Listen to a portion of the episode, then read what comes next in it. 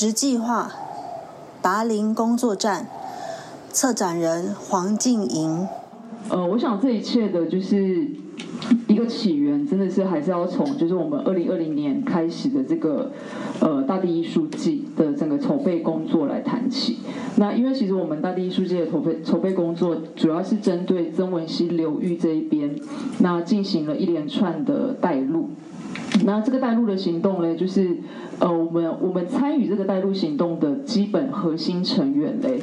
就是刚刚好都有某种程度的文字工作的采访，或者是编辑出版的这样子的一个工作经验。那大家可以看到照片上里面的，呃，有一些人应该已经有来分享过了，包含就是冠章，对，然后大家看到里面的一些人也也应该就是熟悉啊，老师就是坐在中间，然后。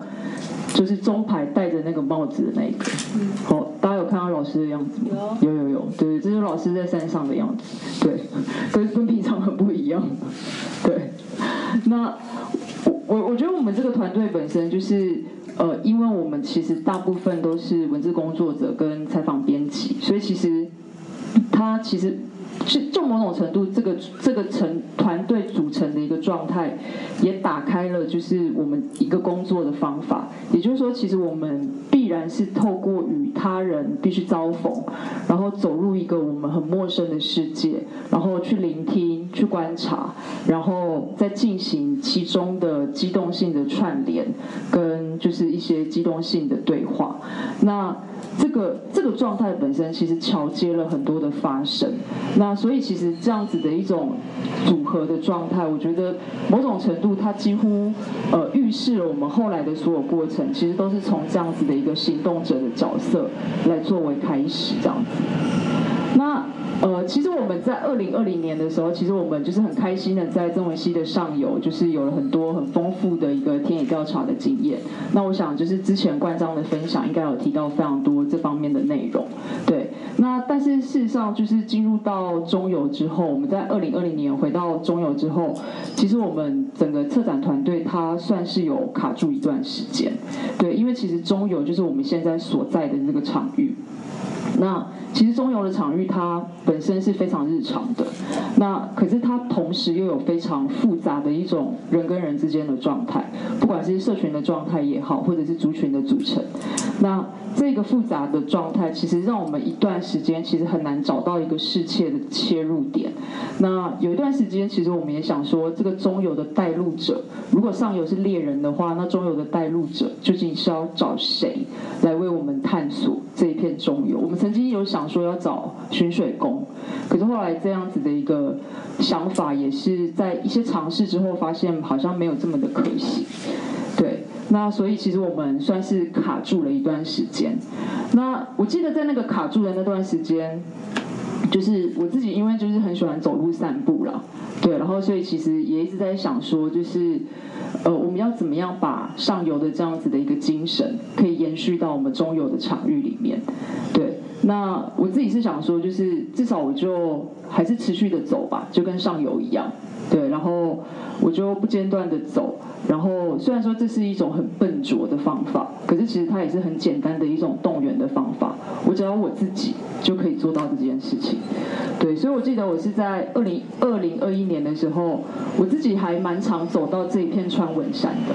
对，就是这个川文山其实就在。目前就是在这个大庙的再往后，对，座小小的山丘，绿色的小山丘。那其实那就是那一片川文山。那我其实也就是在这个川文山上面，就是东摸摸西摸摸，然后走来走去的过程中，其实也当时也在构思我自己在这个策展策展团队里的位置，跟我自己想要就是发展的一些计划的雏形。对，那。呃，我其实我的想法其实蛮简单，我希望可以把上游跟中游做一个某种程度的串联。对我在想说，我们是不是能够把一种就是采集者的经验，我们可以在中游这一个看似很日常的，就是场域里面就地给它召唤出来。对，虽然说就是我们在展览的时候，其实没有不可能把我们的展演场域移到上游打榜，对，这个是我们的现实条件。那是否我们可以在中游生产出一种新的眼光？然后一种跟我们在上游的时候曾经学习过的、曾经接触过的狩猎采集者的那样子的一种敏感度，来探测或者是找到在我们的日常地景里面那些可能隐藏的一些野生的状态，或者是环境中的一些野性的分子。对，所以那个时候我就是蛮常在这个川文山，就是里面走来走去。哦，但虽然跟上游很不一样了，哦，但某种程度至少它还是一片林子。对，那我记得那个时候走来走去的时候，我还就是走到就是把这边附近的一些就是一些路径都画出了地图。对，那地图上的一些地名其实就是直接去询问附近在地的一些就是路人。对，那他们都会说，哦，这个是野战区。然后这个是大榕树，那这个是世界，所以它名字并没有非常的特别，对，其实就是大家口语里口语里面会讲出来的一种称呼。那呃，可是我我其实当时在走走这个川文山的时候，呃，就我虽然会经过这个拔林村。可是其实我是直直的掠过这个村子，然后通往那一座山，去走那一座山。我自己本身对于这个村子，我也我也没有任何的理由或者是身体的经验可以多做停留。对，那我觉得有一个很很很珍贵的契机，其实是呃玉柔他们所带来的。对，因为他们其实在做《人田》这个杂志的时候，他们就已经设定了这个拔林村跟渡头村本来就是他们会探索跟书写的一个场域。对，所以其实我们是衔接着他们已经有的这些填调的背景，然后进来这个村子。对，我记得是在去年的呃十一月，也就是超过这个时间点。对，然后我们是第一次走访了渡头。然后跟巴林这个聚落，那我们请了 Visa 姐跟赖庆石会长，刚好就是这个宗祠的家族的两位很重要的长辈，然后带我们走了这个这个附近的聚落，对，那也是因为这样的因缘，所以就是呃后来就是呃。当然，龚老师这边其实也有释放出一些讯息，就是说，呃，希望可以有一个空间，看我们可不可以在中游可以发展出一些据点，让我们这整个大地艺术季的展览场域不是只有就是被官方所管理的，就是总业艺文中心这样的一个空间。对，那其实就是就是在这样子的一个契机里面，就是我们就就。第一次的就是走进了这个村子，然后当时这个村子里面刚好是上一个菱角收成季的末尾，对，所以我们第一次走进这个村子的时候，是就看到了很多路边的奶奶们正在剥菱角，对，啊，这个剥菱角的这个技术其实蛮复杂的，对，所以我们我记得我们那天其实就在那边看了很久，然后。呃，其实我们是在去年的五自己的手机的记录啦，是在去年的十一月十号的时候，就是柯威就传了这张照片给我，他说他们跟就是会长，这个旁边是会长，对，然后还有 Visa 姐询问了就是哎这附近的空间的状态，那 Visa 姐跟会长就带他们两个进入到公司，对。然后他们也很快的就把这个讯息传给我了，对，因为他知道我很常走那个川文山，对，然后所以所以后来就是在去年的十二月五号的时候，我们我们团队就很正式的来就是拜访这个空间，对，而这个是当时这个空间长的样子，对，然后呃，我记得当时我第一次进入到这个空间的时候，其实。感觉其实是真的非常的特别，对，因为呃，这个空间本身一开始的时候，它其实里面就是堆满了菱角壳，对。哦，好，那，我以为是动物的声音。是三枪吗？对对。可是三枪是另外一种声音，对不对？是三枪的小孩。对。在开枪。在开枪。好，OK，好，然后，所以就是那个时候进入到这个空间的时候，它就是堆满了菱角壳，因为农会农会租了这个空间当仓库，对，因为我们其实关田乡的农会有在发展那个黑金，对，啊，其实就是林可炭这样的一个产业，然后那同一时间就是它它里面的百叶窗啊，或者是一些其他的一些呃空间都是比较阴暗的，然后比较比较闷一点点的。那天花板其实都是水渍啊，然后墙面其实都是斑驳的。那其实柱子本身是歪斜的、断裂的这样子。对，那我觉得我我进到这个空间，呃，当时最大的一个心理障碍是，我觉得我好像进入到了别人的私密空间，因为这个空间里面有某一个家族的狗骂，就是讽刺在里面。对。所以我我记得我当时进到这个空间的时候，其实我并没有一种很亲近的感觉，对我反而是战战兢兢的。那可是同一时间，我记得那一天我们就是在这个空间里面，就是做了一些停留。那同一时间，其实呃，就是空间里面会透透出透进当时气候的某一种光线。对，所以你可以感觉到这个空间它其实有一个通透的条件。那同一时间里面，当我们一一小队人马在这边进进出出逛来逛去的时候，旁边的村民就开始投入很多好奇的眼神。对，所以这个是去年差不多这个时节的时候，我对于这个空间所有的记忆。对，那呃，后来这个空间呢，就是。呃，我我想我也简要的，就是跟大家分享一下这个空间的一个状态。就是这个空间，如果大家有进到这个空间里面去看，那个在客厅的作品位置有一块小碑，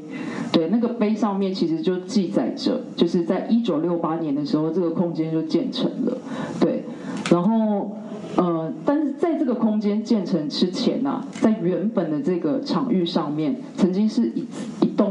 造的庙宇，对。然后这栋木造的庙宇其实供奉着拔林村的居民从赤山龙虎岩那边请过来的神尊，对，那是神尊，其实有三个，有观音祖师、保生大帝，还有另外一个我有点忘记了，可能是妈祖这样子，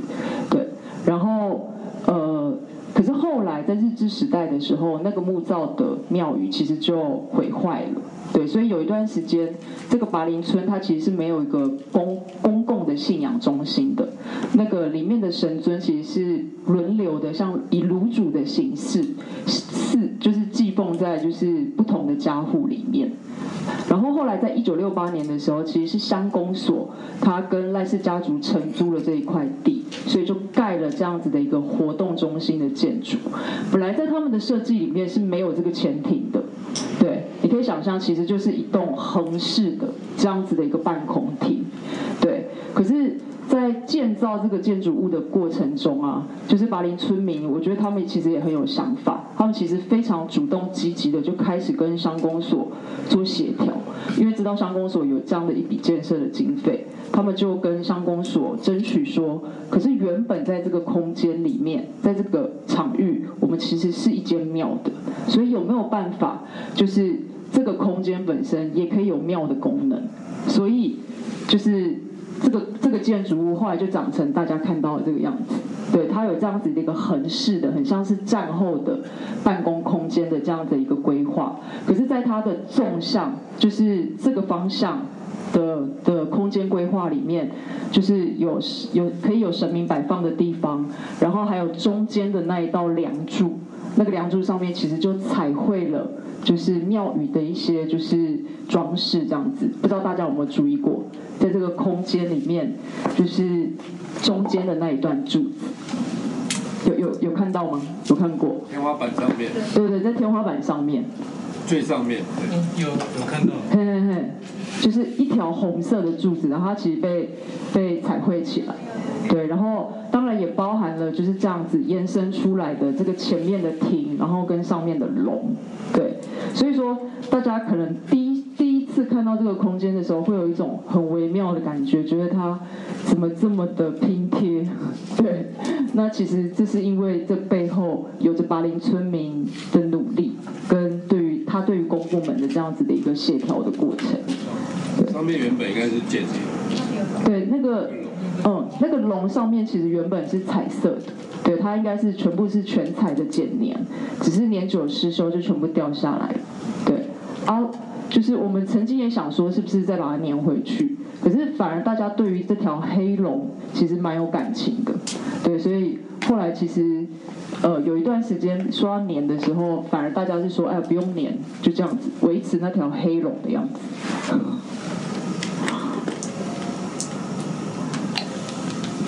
那呃，所以当时我接到这个空间的钥匙的时候，其实是就是去年的十二月五号，对，然后呃，我们接到这个空间的空间的钥匙的时候，其实空间里面的状态不是很好，因为后来农会把菱角壳撤走之后，其实留下来的空间是是发霉的，然后是非常破损的，对，然后。就是其实他需要蛮多力气去去面对跟处理，对。那所以我们其实有一段时间是想说，我们想请就是建筑团队先进来这个空间，然后先做一个打底的动作。可是我觉得这也是一种很神奇的机运啦，就是刚好建筑团队都没有人有空，就是可以来来就是做这件事情，所以。这个空间本身，它它，我十二月五号接收到钥匙之后，度过了一个很清冷的过年。对，就是几乎没有什么人进来，然后我只是偶尔会进来扫扫地，然后感受一下这个空间到底它需要什么。对，就是我们也是又卡住了这样子。对，那其实是过完年之后，就是有一天龚老师晚上大概就是差不多这个时间点吧，就突然打给我，就是。他说他刚打完麻将，是不是老师？对，过年。对，过年的时候，对，他会说啊，静怡呢，就是想说这个工作站，就是就这样摆着，不可能也就这样子，然后直到展览期间才有艺术家进驻，因为这样子其实非常的怪。对，那我也完全同意老师的这个判断。然后他就说：“那不然我们就来这边上课吧。”对，就像现在大家目前的状态。对，可是当时要决定要来这边上课的时候，就是大家可以想到那个空间里面的状态，其实跟现在其实很不一样。对，所以我我那一天就是也是用了一个比较土法炼钢跟笨拙的方法，就是我就到附近的国小跟国中去募集课桌椅。对，想说要上课至少有椅子跟桌子吧，对，然后可以让大家就是坐下来开始安顿自己，对，那所以这个是第一批运送进巴林工作站的东西，就是在这个货车上面。然后后来就是我我我觉得这个状态其实真的蛮有趣的，对，它很像是一种打牌的过程，就老师出了一张。牌给我，那我可能用我手上的牌去回应他。那后来就是呃，我我把这些东西放进去之后啊，就是光老师这边他其实又邀请了，就是他的邻居，就是小龚老师。对，那小龚老师那个时候进到这个空间，那他看到这些课桌椅，对他就是马上也有很多的想法，他就说，哎。就是要不要就是在这边有很多的二手的再创的一些创作计划，可以在这边尝试看看，然后也可以把这个空间弄成一种，就是我们可以把这些所有废弃的材料重新的解构，然后把它归类归位跟整理，变成一个材料的图书馆，然后让所有的就是就是参与的朋友都可以使用这样子的一个。一个平台，对，那他他的计划，我觉得就是，就是我听了，就是也是觉得，就是哇，热血沸腾，对，所以后来其实很快的，就是肖光老师他在去年的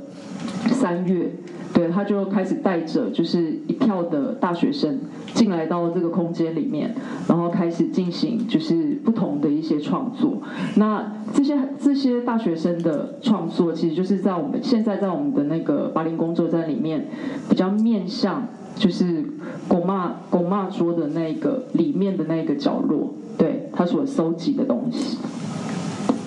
那我我觉得小龚老师他本身就是。把学生们带来之后啊，其实他还是站在一个他就是艺术教育本位的一个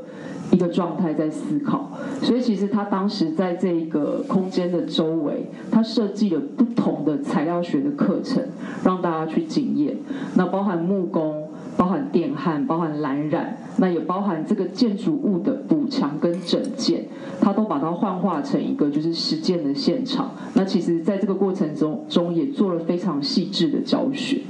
对，那就是这个是。当时就是，其实整个空间的状态，它也是会时常漏水，对，所以包含整个屋顶的补墙，对，也都是在那段时间就是一步一步完成。那这些年轻人的身影呢，就是你可以想象，就是原本这个空间非常的激进。啊！突然春天来的时候，这些年轻人就开始蹦蹦跳跳，然后爬到就是屋顶上面。就这个画面呢，其实我觉得深深的就是烙印在巴林村民的心中。对，就是我觉得小龚老师的团队，他所带领的这些这些年轻朋友的这些模样，他其实某种程度打开了，就是这个整这整个场域跟社区的一个关系。对，所以其实就是这是留下的一个蛮好的一个彼此的形象在心里啦，这样子。然后你也可以看到，就是包含就是窗框的绣。好，那。其实过程中，我们在做着几乎每一堂课然后，我们在做着所有的事情的时候，就是我们村里面就是长辈们三不五时都会进来，因为我们在工作的时候，其实就是打开门，然后让大家来来去去，那大家就会送菜啊，送拔蜡，对，这个是芹菜，对，Visa 姐种的这样子，对，老老师应该也吃到很多拔辣吧？对对对，就像现在在吃花生一样。好，OK，好。那小董老师他们的团队啊，就是因为人数非常的多，有五十人，所以他们其实就划分成就是呃六个小组。那这六个小组里面，他们就想要透过自己各自的专长去发展不同的艺术计划。那最后啊，其实其实这件事情很快就决定了，大概在三月初的时候，对他们就决定说，那就是在期末的时候就来办一个杜巴之夜，作为这样子的一个学期的呈现。对，那这个计划里面就是有包含玩 band 啊，然后 Mobi Mobi 是就是行动行动家具的，对，然后杜巴写真是一些就是摄影，对，然后。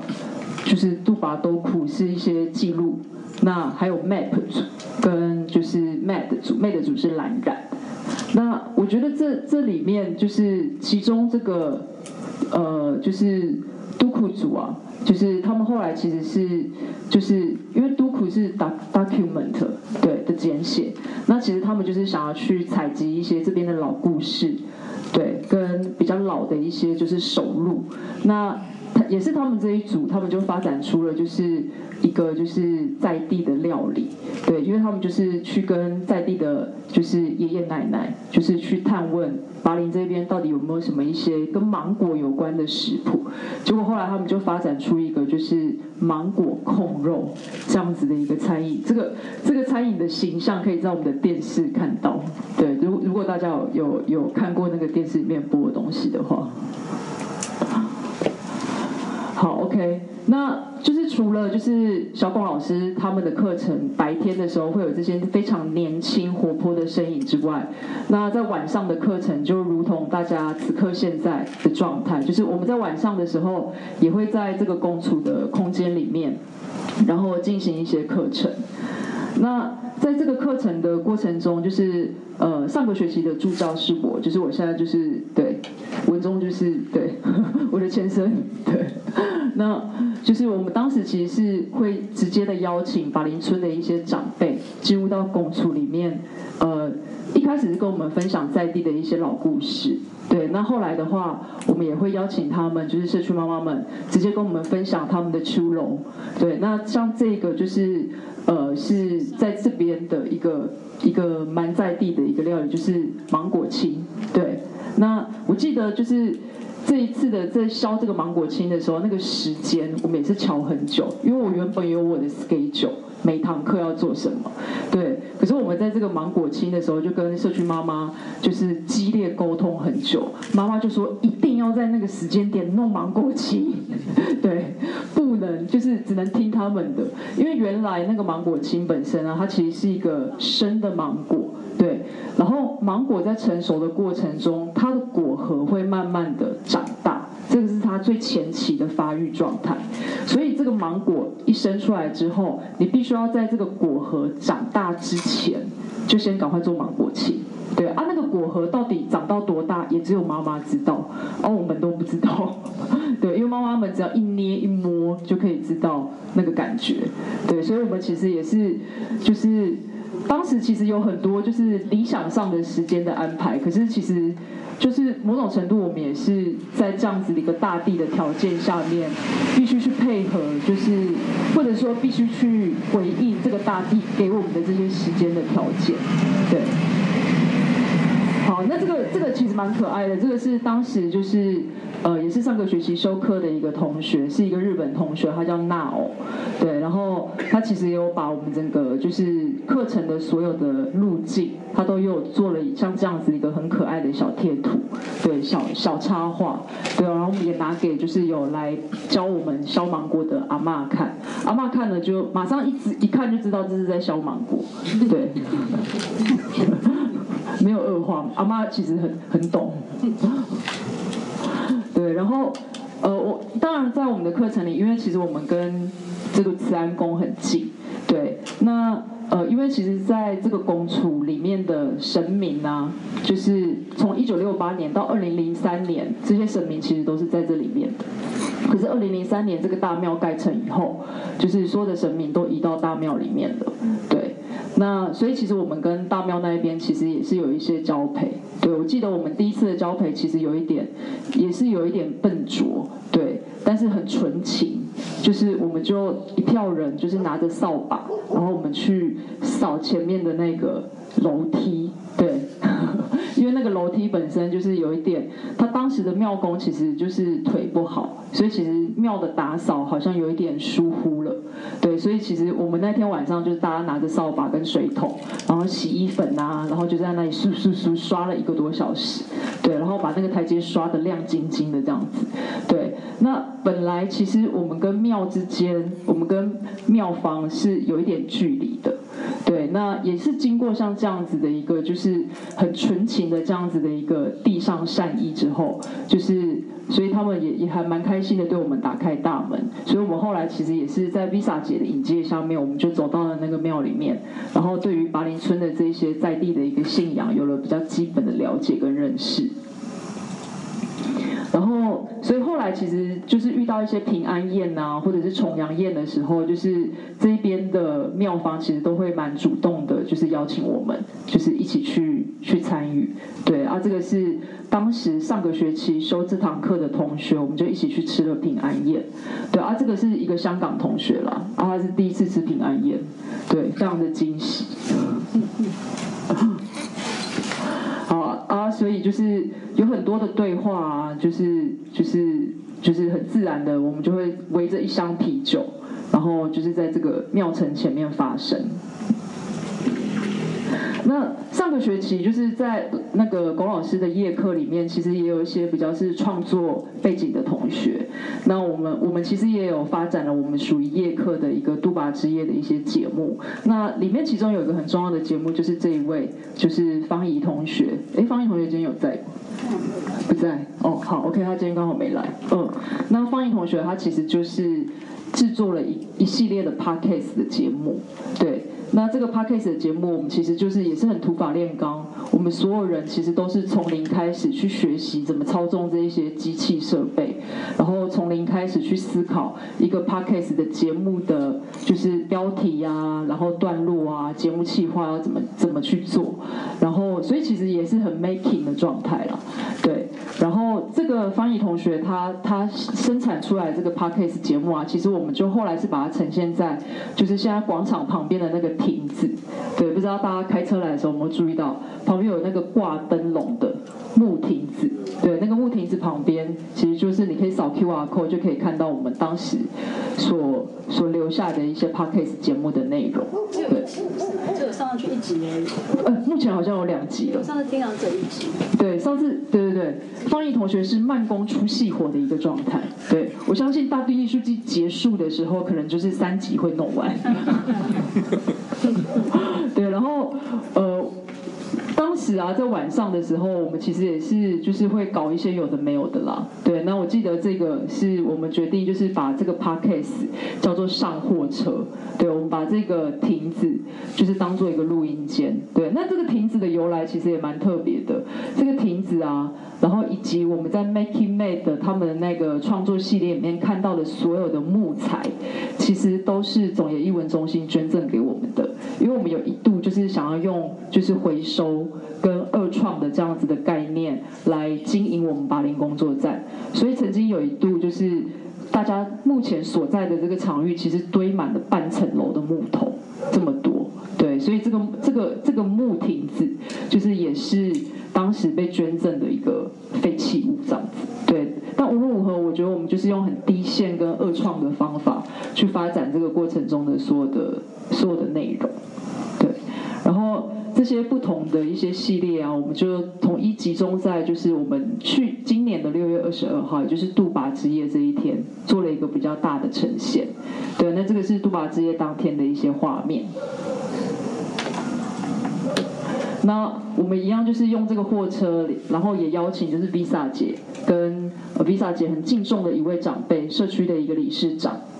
那我们就是让他们就是坐在货车上面，拿着麦克风，然后让参与的群众随着这个货车的脚步，然后一起绕行了，简单绕行了拔林村，然后听听拔林村的故事。因为很多人来参加这个杜拔之夜，可是他可能就只停留在这个广场，他不会走进这个村子里。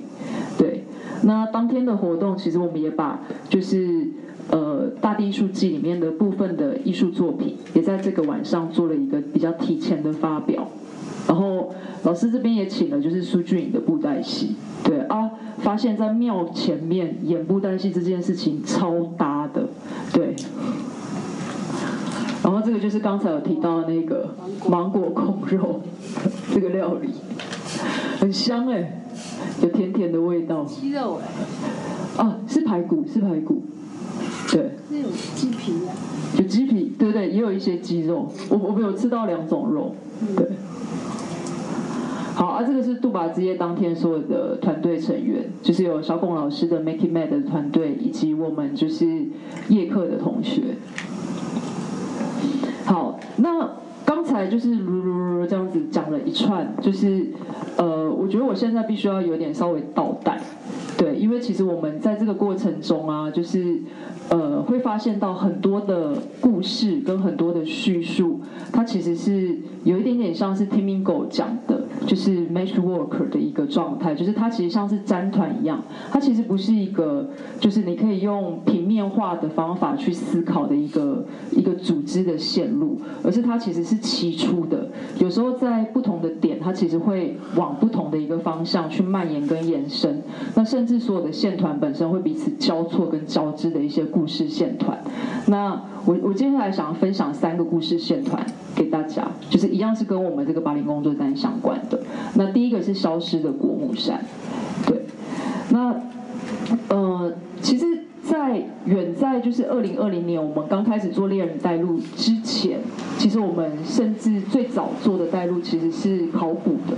对，我们是跟着徐清宝老师，他是渡头人，他是一个考古学家，业余的考古学家。然后他其实就带我们走访了这附近一带的，就是一些考古的遗址。那他口中反复的讲到一个很重要的考古遗址，他说他儿时的时候都会到这个考古的现场。就是因为他儿时的时候什么都不懂嘛，然后当时就有一些考古的团队在这个地方进行考古，然后他第一次踏到那那个地方，然后然后看到所有人都在做着考古这件事的时候，对他来说是一个很大的、很重要的一个启蒙的经验。对，那他口中反复讲的这个重要的国母山啊，他说其实就在巴林村附近。对，可是我们当时听完这个故事，听完这个叙述之后，在二零二零年，我们回头想要找这个国母山在哪啊，怎么样都找不到，不是在拔林附近吗？应该可以看到吧？对，那结果没想到，其实这个国母山呢、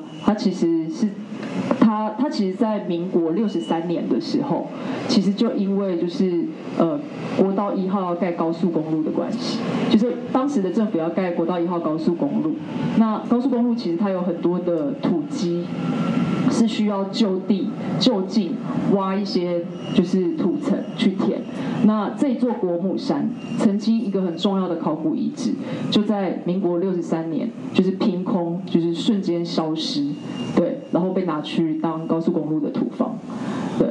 然后所以其实对我们来说，我我我我觉得我我自己啊，就是我听到这个消失的国母山的时候，其实在我身身体里面留下了一个蛮蛮震撼的一种感觉，对，然后所以后来就是这件事情也变成我们团队心中的一个谜，对，但是其实我们虽然知道了这个事情，但在在行动上面我们是不知道要怎么去回应的，对，除了就是采访青宝老师，除了我们还有去国母山的遗址再走一走之外，就是其实我们不知道要怎么样去面对这件事情，对，那。当时其实也是开始上夜课之后，对我们我们就开始走了一些就是带路的行动。那我记得那一天是三月的时候，三月底的时候，那我们第一次就是也请了邀请了就是一个跟土相关的创作者侯行陈伟轩，那一起到我们的课堂上。那那一天其实我们就是想说，我们来去探看一下附近的土好了，对。那挖一挖，不管有没有挖到考古遗址，就是至少碰一下那个土本身。对，那结果那一天的旅程其实也蛮有趣的。我们就是在这边这附近绕一绕。那 Visa 姐又补充了更多跟巴林村有关的一些叙事。她说，其实巴林村以前有三座旧的砖窑厂，对，是围绕在这个庄头附近。那这三座旧的砖窑厂，他们烧出来的砖啊，就是品质都非常好，所以这个砖窑厂烧出来的砖，后来就直接被拿去盖横跨曾文溪的第一道铁道桥。对，现在我们如果从善化那一端坐火车到巴林这一边，我们其实旁边会看到一座铁道桥，旧的废弃的铁道桥，那个是第二座，还有一座是已经完全消失，可是还有桥墩留在河床上的，对，是那一座铁道桥，对，然后就是，所以我们在那一天就是同时也解谜了很多，就是跟土有一些相关的线索，可是都还是模模糊糊的一个一个土的叙事就对了，对。那在那一天的夜课里面，我们也也做了一个，就是有一点诶危险的一件事啦，就是私闯民宅这样子。对，大家如果住在南南艺附近，应该会对就是这个建筑物蛮有印象的。对你只要从麻豆的那一端开过来，都会看到它。对，那这座这座就是旧的这个公寓，就是洋楼。那它其实原来也跟这个砖窑厂是有蛮大的关系，因为这个洋楼本身，我们后来那一天进去进去踏访的时候啊，就发现就是这个洋楼本身的砖都非常的高级，非常的。对，那原来这个洋楼的主人就是砖窑厂的老板。对，然后所以其实就是没有想到，其实这个日治时代的这样子的一个产业，其实某种程度它它的它的某一个面相，其实还留在我们的眼前，只是我们没有办法去辨认出来这样子。对，那这个就是刚才有提到的，就是日治时代烧出来的砖窑厂，在曾文溪铁道桥桥上面的那个桥墩，对，就是这个。好，这个是我们左边的这一道是我们现在搭火车会经过的。好，然后右边的这个是，如果你往外看，你会发现这边啊，这一座是日治时期，呃，日治时期之后，然后在战后刚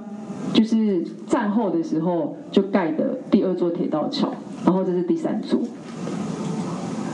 好，然后其实就是因为就是搜集了很多包含消失的国母山，然后包含铁道桥，包含桥墩。包含就是这附近的一些土壤的叙事，所以我们就也邀请了虎神这位艺术家，开始就地来发展他的作品。那我觉得虎神他的一个作品就是。他也很快的就承接了这些所有的故事的线团的脉络，那他就是直接在我们很幸运的可以借到的一块场地上面，我就地挖了在地的粘土，然后直接用明火然后去烧成。那他他的这个作品啊，本身就是呃。就是它其实是烧窑在这个地方，那这个窑本身又会再创造出新的作品，对，所以就是这个这个是他后来就是我们在杜拔之夜的时候，我们也有请他把这个窑体的一部分，就是拿到这个现场，就是现在大家所在的这里，对，我们来就是在这边，在这边烧这样子。对，那后来他其实也完整的发展出了他的杜把烧的所有的作品，这样子。对，不知道大家有没有去看过了？有，有去看过了。哦，好，谢谢老师。对，哦，所以我觉得那个就是刚才的那个例子啊，其实就是就是我们我们在这边其实就是会遇到很多很多不同的线索跟不同的故事的碎片。那这些故事的碎片，其实某种程度就是看你要不要去承接，那看你要不要积极的去回应。对，那第二个故事的线团呢、我觉得就是是我们后来在就是杜拔之夜之后才意识到的一个一个状态。对，因为我我我在杜拔之夜之前，我会觉得我们租的其实就是这个空间，那我们能使用的范可能就是前面顶多这边这样子。对，可是没有想到。杜拔之夜那一天，某种程度涌入了，就是那那那个晚上涌入了三百多个人，然后三百多个人就是这样子在广场上面走动，然后非常的热闹，然后呃，在那一天之后啊，我遇到的村子里面的所有爷爷奶奶、阿公阿嬷，每一个人看到我都说。就是太热闹、太开心了。他说，以前二三十年前的时候就是这个样子，对，只是这个情景已经二三十年没出现了，对，就是那个回馈是非常的强烈跟及时的，对，所以其实我也是在杜拔之夜之后才意识到，原来我们租的不只是这个公司的空间，其实它承接的是这整个广场的场域的所有的记忆，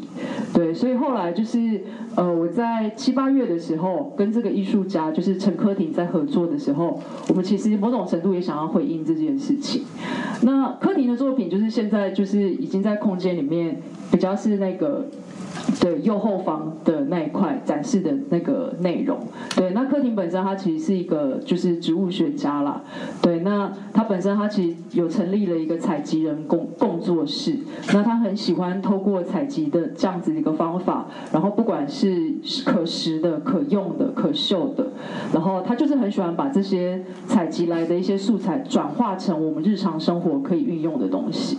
对，那也是因为他这样子的一个特质，所以我们当时后来就决定，就是我们给他设定的那个创作的主题是流域食谱。对，那其实这个也算是一个很大胆的推进，因为其实他以前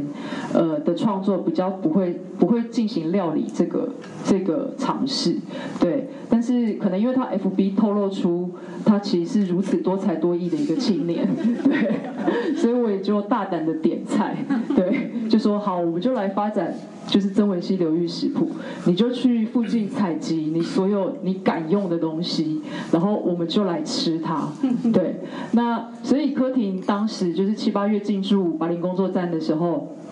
他每一天就会去外面采集。那采集回来之后，我们直接就在这个现场，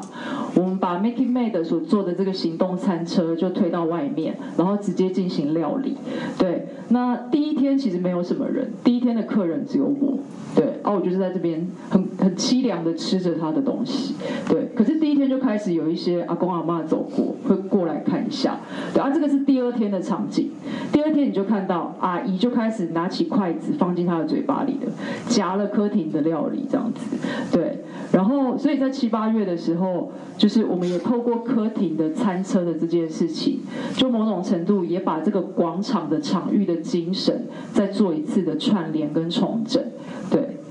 然后所以就是附近的妈妈们，只要看到柯廷的餐车的灯亮了，然后就是西家带眷的过来，对，然后就是会有很多的对话，那个那个对话的声音真的是非常涌动的，对，因为所以柯廷就会，因为柯廷采回来的东西其实是他们很常见的东西，比如说菱角田里面的杂草、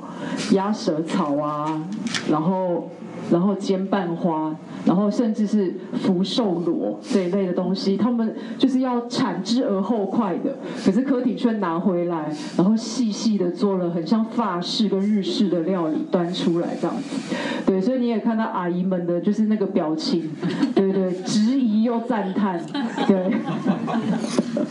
就是有有我也有吃，我都有吃，老师也都有吃，对，福寿螺是可以吃的，福寿螺其实可以吃，对。好好的。对，因为其实福寿螺在日治时期的时候被引进台湾的时候，它本来就是要做一个蛋白质的来源。对，只是后来福寿螺因为开始野放出去，然后大量蔓延，然后福寿螺里面长了很多寄生虫。对，就是它它才变成一个就是很负面的一个一个意象。对，不然它其实原本就是可食用的。对，然后。我们其实也是承接着就是妈妈们涌过来的这样子的一个一个一个热情吧，对，这其实这些都完全不是事先预想的一个状态，对，所以就是妈妈们就是每天这样子来，然后就是叽叽嘎嘎之后，就有一天也是就是我就稍微提出了一个比较激进的想法，我说大家是不是对柯廷的料理很有意见？对。他就说没有啦，哎呦，我们当然都是很喜欢呐，当然了，那柯廷很赞呐。然后我就说，那我们找一天让大家一起来料理对场做好不好？然后妈妈们就超兴奋的，好，立刻就说好。对，然后那一天之后啊，我每次遇到他们，他们都在跟我讲，他们想要做什么什么菜色啊，这个菜色不可以给柯廷知道，对，因为他们都是，对他们决定，他们都是用这个很在地的食材来做不同的料理，这样子，对。好，所以这个就是后来我们其实，在就是暑假的末尾，其实我们就办了一场就是刘玉食谱的对场座。那当天其实大约也有就是八十多个人到一百一百人左右，然后我们就是在公司前面的这个空间相聚，对，然后我们就是也有放映一些很简短的片段，然后让客厅来进行分享，这样子就是在我们亭子前面。好，这个是当时，当时还刚好遇到柯婷的生日，对，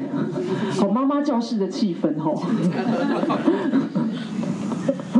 好，OK，那就是最后一个故事的线团，就是再生的地景，对，因为前面有讲到就是消失的国母山，然后以及就是这个被遗忘的广场，那最后一个故事线团，也就是跟我自己个人比较亲近的，就是这个川文山，对，因为我一直。都觉得这个川文山，它这个川文山本身，它其实是一个一片新的人造林了。那这片人造林其实是在二十五年前被种下的，对。那其实这一片人造林本身就是连着旁边的国母山。如果纵贯公横跨那个纵贯铁路连过去，它本来是一一座完整的山丘，只是后来在日治时代的时候就被纵贯铁路横横的切过去。那纵贯铁路右侧的所有的小山脉就被挖走了，就是那个消失的国母山。那所以其实这个川尾山本身就像是一个被留下的一个国母山的残骸一样。对，那只是现在这片残骸本身被种下了这样子一个桃花心木林。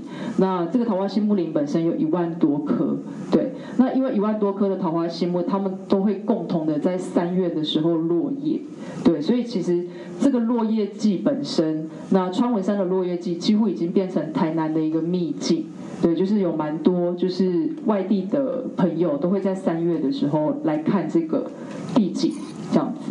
对，那所以其实我们我们在这个场域上面也在思考说，就是我们可以让如如何让就是一些艺术家可以去衔接这样子的一个地景的变化。那就是很开心，就是我们的雅竹康雅竹，他其实也是在三月的时候，他刚好就是走进了这一片川文山里面。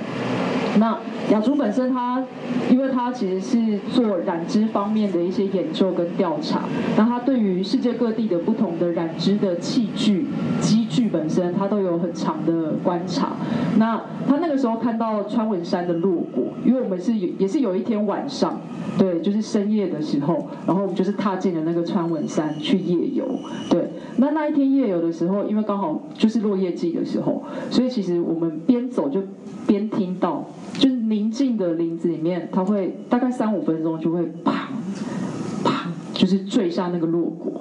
对，然后就是后来雅竹其实后来也有再回去，那他有看到白天的时候旋转掉落的一些就是果翅，对，那不管是这个落果的声响跟那个果翅的声响，其实对他来说都还蛮触动的，所以后来雅竹在这边就是他是九月的时候进驻在这个工作站，八九月期间。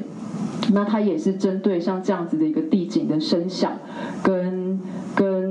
呃，就是它的一个落果的造型，做了就是大家现在在这个工作站里面左手侧看到的那个作品。它地上的那个泥炭，其实描绘的就是落叶季的时候只剩枝丫的那个形象。对，那一颗一颗的落果，他说对他而言很像是一种陶纺锤。对，因为。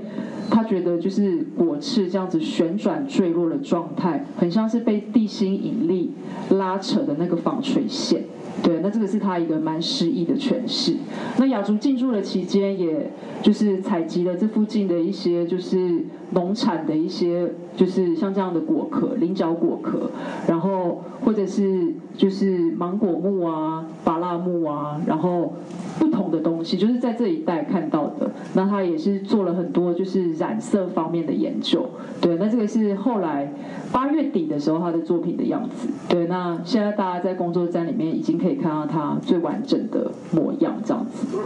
对，那这个是呃，就是我们有一次拍 podcast 的时候，就是看到的那个，就是曾文熙，然后以及三座铁道桥中间这样子。对，那我这个是我的最后一张投影片啦，就是我其实某种程度就是想要，就是呃，在以这个投影片做一个结尾，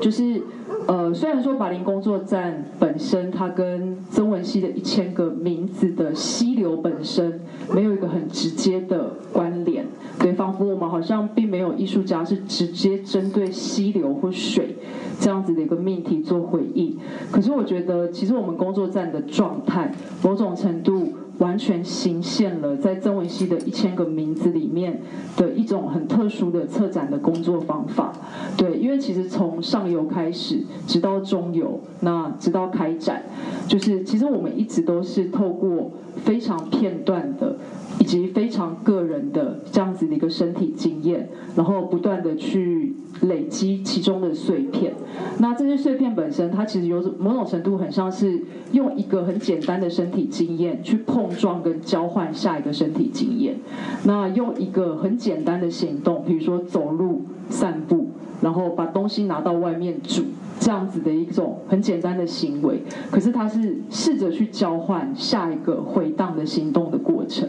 对，所以我觉得就是呃，巴林工作站本身对我而言就是有着这样子的一个一个状态，对，然后。所以其实我觉得就是在就是猎人带路跟农人带路这样子的一个聚集之外，就是透过烧窑的火堆啊、料理的火焰，其实我们我们就是去发生一些聚集，然后也让广场跟宗祠本身变成一个对话的平台。对，那我觉得我自己作为一个就是见证这一切的参与者，对我我必须要说这里面的那些交织跟动态的。就是交汇，其实真的是非常的有机，对它完全呼应了 Timingo 所讲的，就是所有的行动，其实你都完全无法组织化跟预先的计划，它其实完全就像是一个粘团的状态。我们其实是被这个空间、被这个广场所形塑，然后变成今天的样子。对，好，我讲完了，谢谢。关于职计划与拔林工作站的其他补充，可以在本频道搜寻收听。